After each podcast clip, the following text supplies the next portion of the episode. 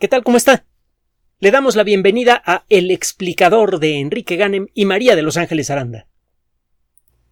Mucha gente piensa que la sociedad humana se ha aislado de la naturaleza, rodeada por una burbuja de tecnología. Es una forma peligrosa de pensar.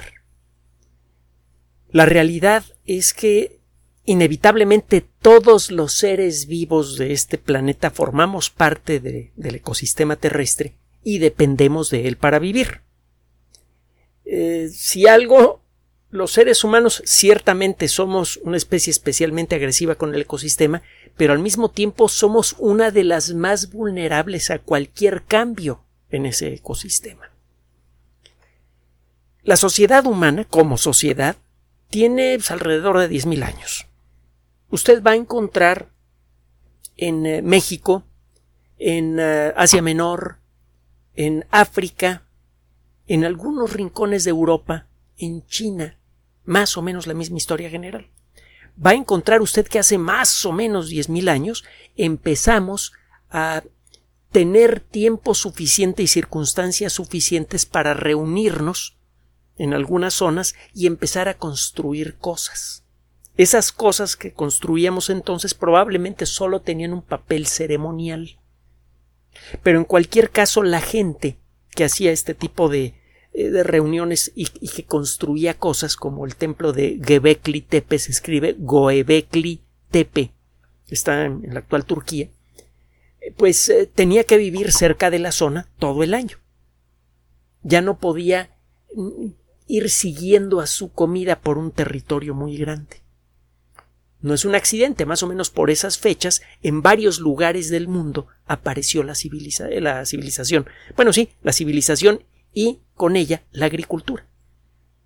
Aquí en México, por ejemplo, hay rastros de, eh, los primeros sembradíos organizados, cuando menos en esta parte del continente americano, en la zona general de Jalisco, Michoacán, por esa zona de.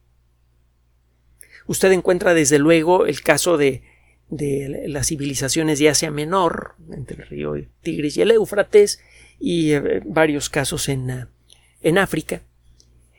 El caso es que estas civilizaciones no dejaron suficientes registros. Aquí en eh, lo que ahora es México, pues una de las culturas más antiguas, y más que la cultura más antigua, cuando menos estudiable en la actualidad, es la Olmeca, y sus registros difícilmente involucran más de 1200 o 1300 años antes de la era común. Antes se decía antes de Cristo. Bueno, probablemente el único lugar del mundo que tiene registros más o menos continuos del desarrollo de la civilización eh, eh, suficientemente detallados como para hacer estudios más avanzados de cómo ha sido la evolución de la civilización es China. Los registros escritos más antiguos no son mucho más antiguos que los datos que tenemos de los Olmecas, son de allá de 1250 antes de Cristo. Los registros completos, detallados. Usted encuentra registros desde luego más antiguos, bastante más antiguos. En ese sentido encuentra usted eh, una riqueza arqueológica, una riqueza informativa igualmente grande en Egipto. Las pirámides, por ejemplo, fueron construidas durante la cuarta dinastía, pues fue como cinco mil años en el pasado. Y, y, encuentra usted un registro de civilización bastante continuo, incluso desde antes, pero no mucho antes. El caso es que en China usted encuentra información, aunque sea fragmentaria, de cómo fue el desarrollo de la civilización desde el origen de la agricultura en China, que fue más o menos hace unos 10.000 años, igual que aquí en México, igual que en Asia Menor y en otras partes del mundo, hasta la actualidad.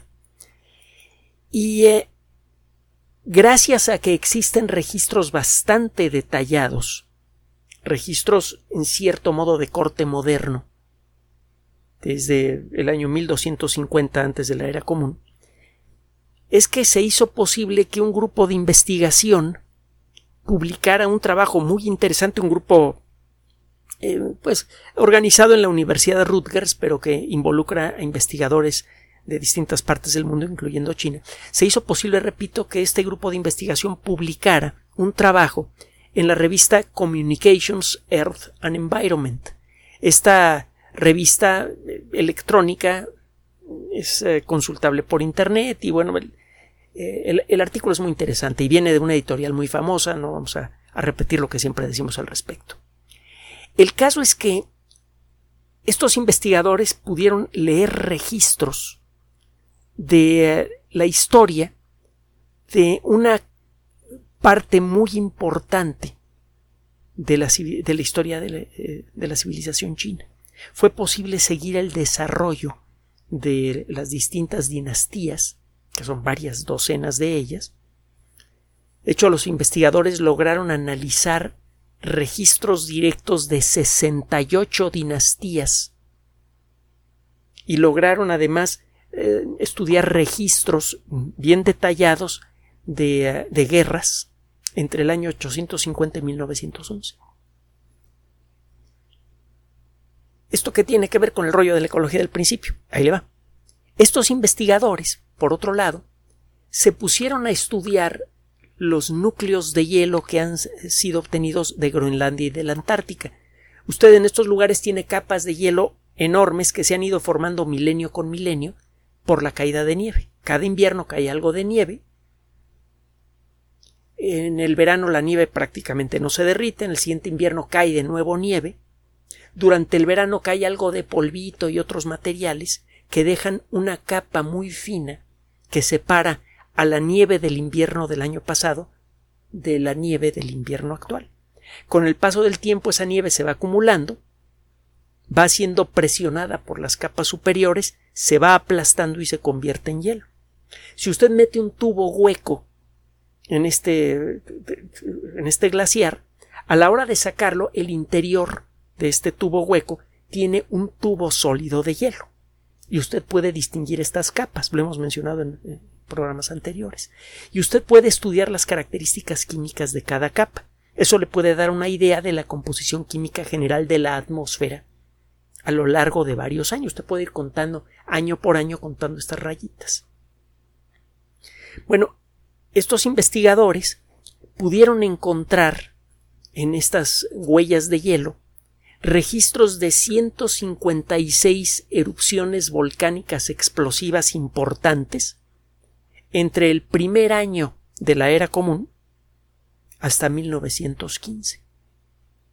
Lo que buscaban eran eh, eh, huellas de, de la deposición de grandes cantidades de dióxido de azufre si tiene usted una erupción muy grande, una erupción explosiva, como la de Krakatau, como las que en su momento llegó a tener el Popocatépetl, la menor escala, etcétera, etcétera, en estas erupciones, en donde ocurren explosiones muy violentas, se libera una cantidad muy grande de dióxido de azufre. De hecho, en cualquier volcán se libera mucho dióxido de azufre. Vea lo que está pasando ahora en las Islas Canarias, donde un volcán relativamente suave está arrojando decenas de miles de toneladas de dióxido de azufre al día.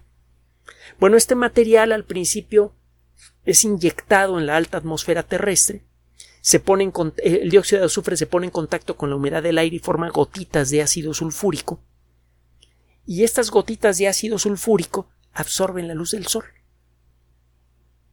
Se forma una niebla que eh, hace palidecer al sol y eso disminuye la temperatura en el suelo.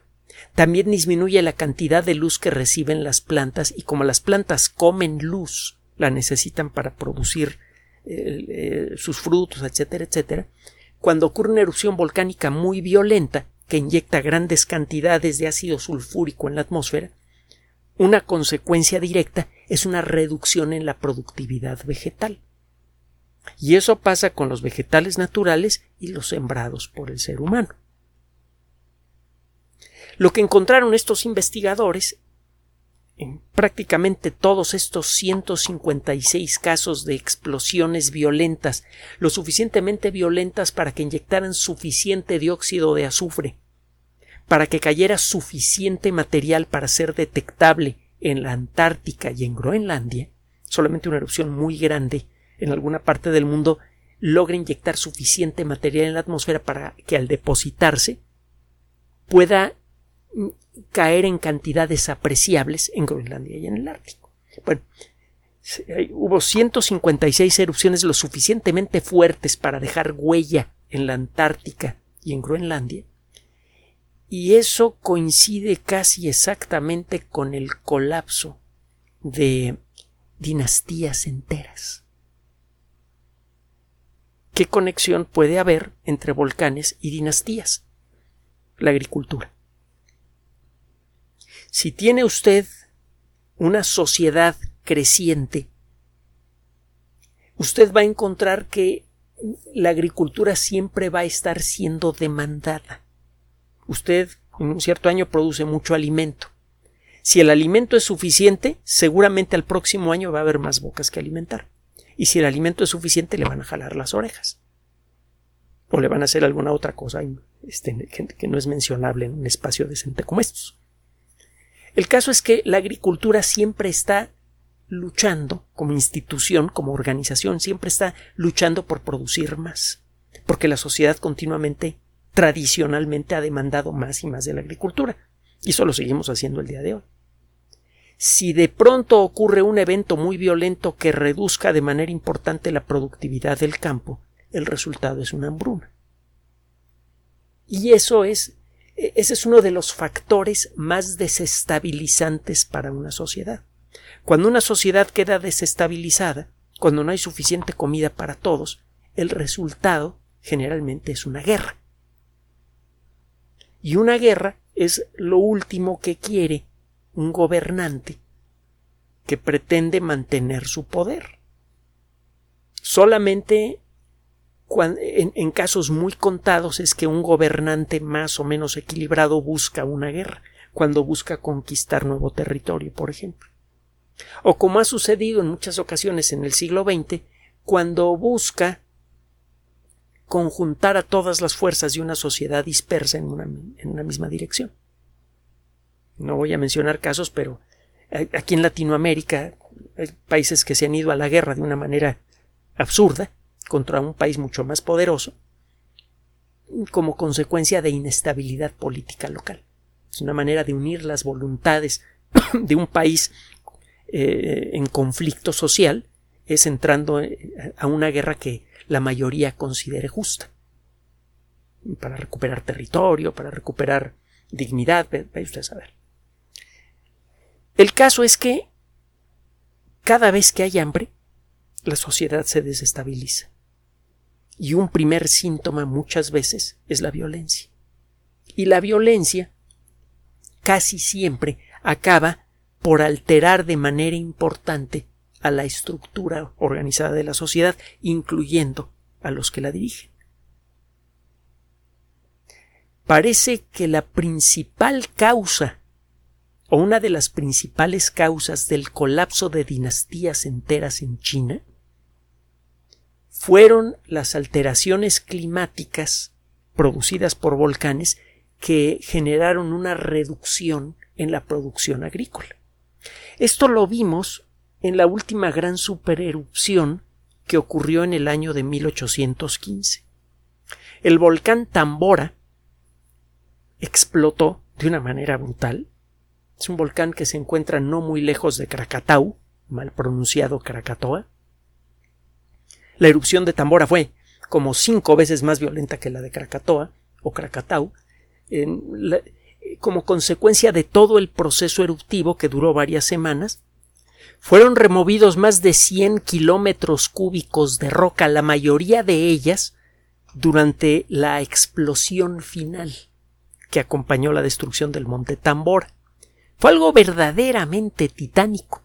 La explosión fue escuchada a más de dos mil kilómetros de distancia, y bueno, fue tan brutal la erupción que no quedaron testigos y por eso no sabíamos de ella. No fue sino hasta eh, muchas décadas después que algunos arqueólogos comenzaron a encontrar los residuos de muchos asentamientos humanos cercanos al monte Tambora que fueron completamente arrasados por la erupción.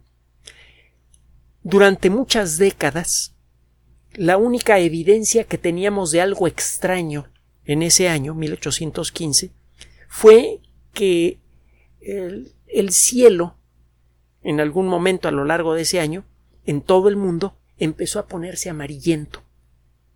Las puestas de sol y las salidas de sol eran espectaculares. El sol se ponía un color rojo muy intenso y el cielo se llenaba de colores. Varios pintores famosos dedicaron cuadros a esos cielos extraños, casi sobrenaturales, que se podían ver sobre todo a la hora de la salida y la puesta del sol. El año siguiente fue escandalosamente frío. Se empalmó la nieve del invierno anterior con la nieve del siguiente invierno. Es por eso que a 1816 le llamaron el año sin verano. Búsquelo usted en la Wikipedia. El impacto fue brutal para la sociedad humana. Fallaron muchas cosechas, se perdieron muchas cosechas. como consecuencia de eso, no solamente murió gente directamente de hambre, sino que también murió mucho ganado y eso generó todavía un resultado peor.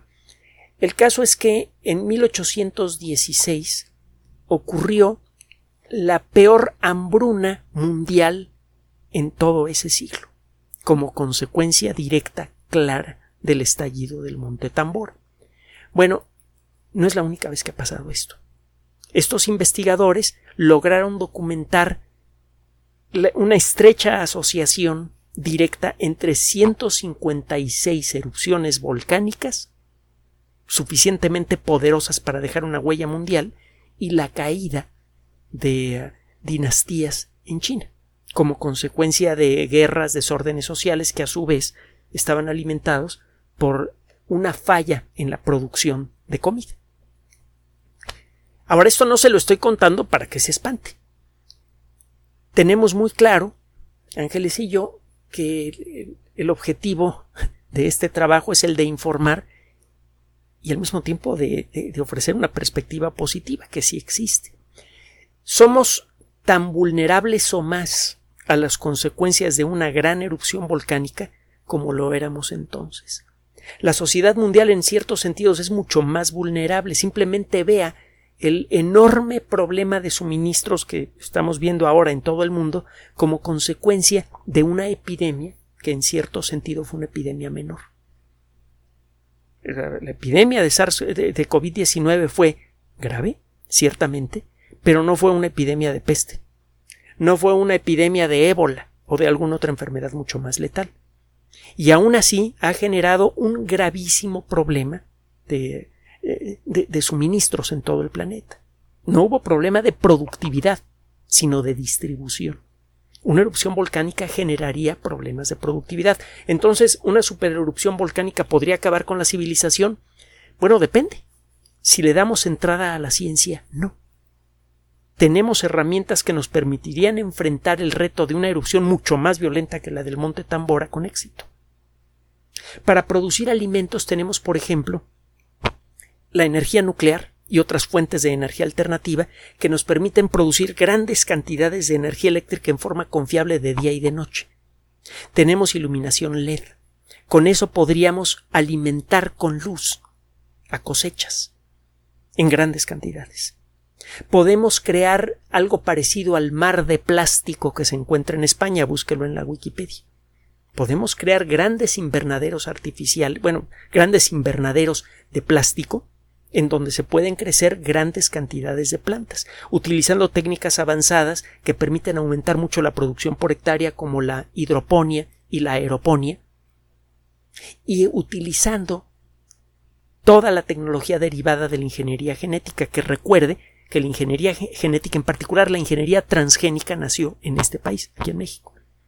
Bueno, utilizando todo eso podríamos aumentar rápidamente la productividad del campo incluso utilizando una superficie mucho menor que la que tenemos en la actualidad para producir comida. Entonces, en apariencia, somos ahora más vulnerables que nunca a una supererupción volcánica. Bastaría con una reducción ligera en la producción agrícola para generar un problema de hambruna no local, sino mundial. Pero lo cierto también es que si usted pone a la ciencia en la balanza, estamos mejor equipados que nunca para enfrentar este y cualquier otro reto que nos ponga enfrente la naturaleza. Gracias por su atención. Además de nuestro sitio electrónico www.alexplicador.net, por sugerencia suya tenemos abierto un espacio en Patreon, el explicador Enrique Ganem, y en PayPal, el explicador patrocinio por los que gracias a su apoyo sostenemos este espacio. Puede usted descargar gratuitamente estos audios en formato MP3 en Spotify y en iTunes como El Explicador sitio oficial y en SoundCloud como El Explicador y con formato de video en YouTube en El Explicador sitio oficial. Recuerde nuestras redes sociales de siempre, Twitter Enrique-Ganem y en Facebook Enrique Ganem sitio oficial, El Explicador y los grupos que usted ya conoce. Finalmente, el explicador siempre somos María de Los Ángeles Aranda y Enrique Ganem. Gracias.